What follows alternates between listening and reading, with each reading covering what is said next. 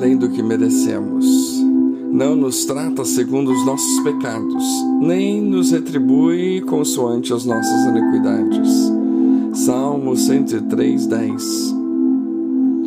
Uma vez, ao encontrar-me com um pastor amigo, eu perguntei como o senhor vai e ele me respondeu: melhor do que eu mereço.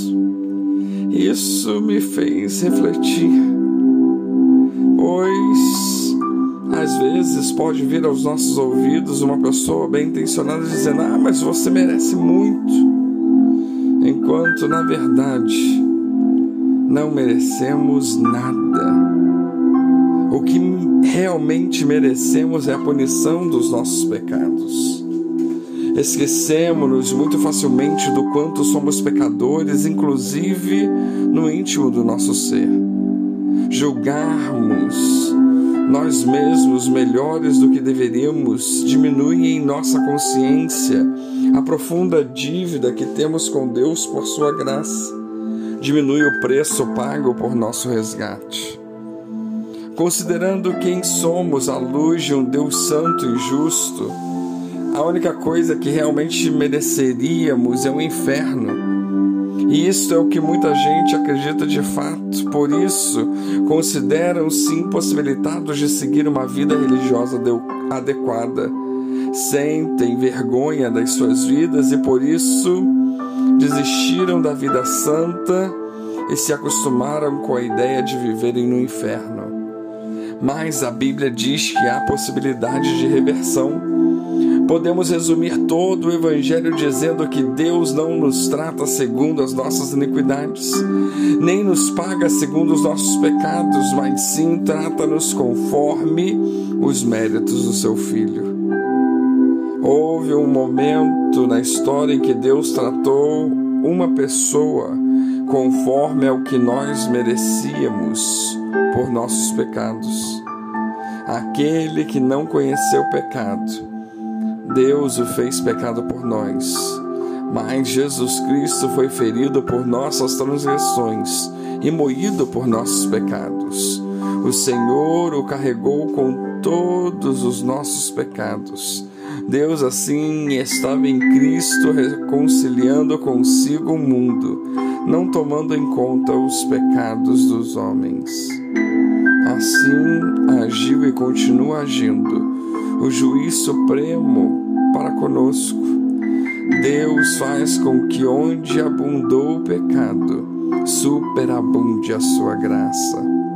Contudo, para nada serve a graça de Deus às pessoas ou ao povo que deseja possuir uma relação tipo toma lá da cá com Ele. Ou seja, que Deus faça com eles segundo as suas boas obras e lhes retribua conforme os seus pecados. Ora, aquele que faz qualquer obra, não lhe é imputado o galardão segundo a graça, mas segundo a dívida. Romanos 4,4. O Evangelho nos põe debaixo da graça que assim se descreve, mas aquele que não pratica, porém crê naquele que justifica o ímpio, a sua fé lhe é imputada como justiça. Romanos 4,5. Em resumo, todo o Evangelho poderia ser sintetizado dizendo que Deus não nos trata segundo os nossos pecados, mas sim segundo a sua graça em Cristo Jesus. Mas todo o mundo, incluindo os crentes, tem por natureza a ideia de que Deus terá mais misericórdia daquele que peque menos. Mas se a justiça provém da lei, segue-se que Cristo morreu em vão. Gálatas 2:21. Diferente de nós, Deus não tem recordação. Deus não fica agarrado à ofensa que lhe fora feita. O pecado perdoado não é acoplado a um HD celestial para fácil recuperação, não. Deus não mantém o pecado na tabela de corretores para negociar um comportamento melhor conosco, não. Deus nos trata diferentes. Ele não nos trata segundo os nossos pecados, nem nos retribui de acordo com as nossas iniquidades.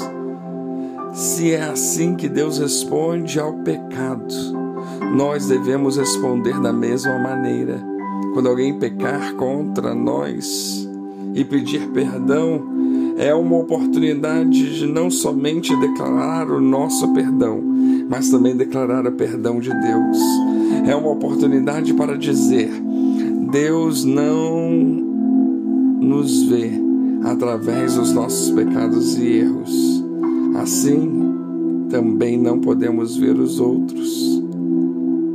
Deus não mantém uma recordação dos nossos erros e eu também não posso fazer isso com as outras pessoas. É muito mais simples do que uma bondade. É um perdão que custou caro. A misericórdia que recebemos de Deus nos capacita a passá-lo a outros. Pecadores perdoados perdoam o pecado. Pecadores perdoados dispensam misericórdia. Que Deus nos abençoe.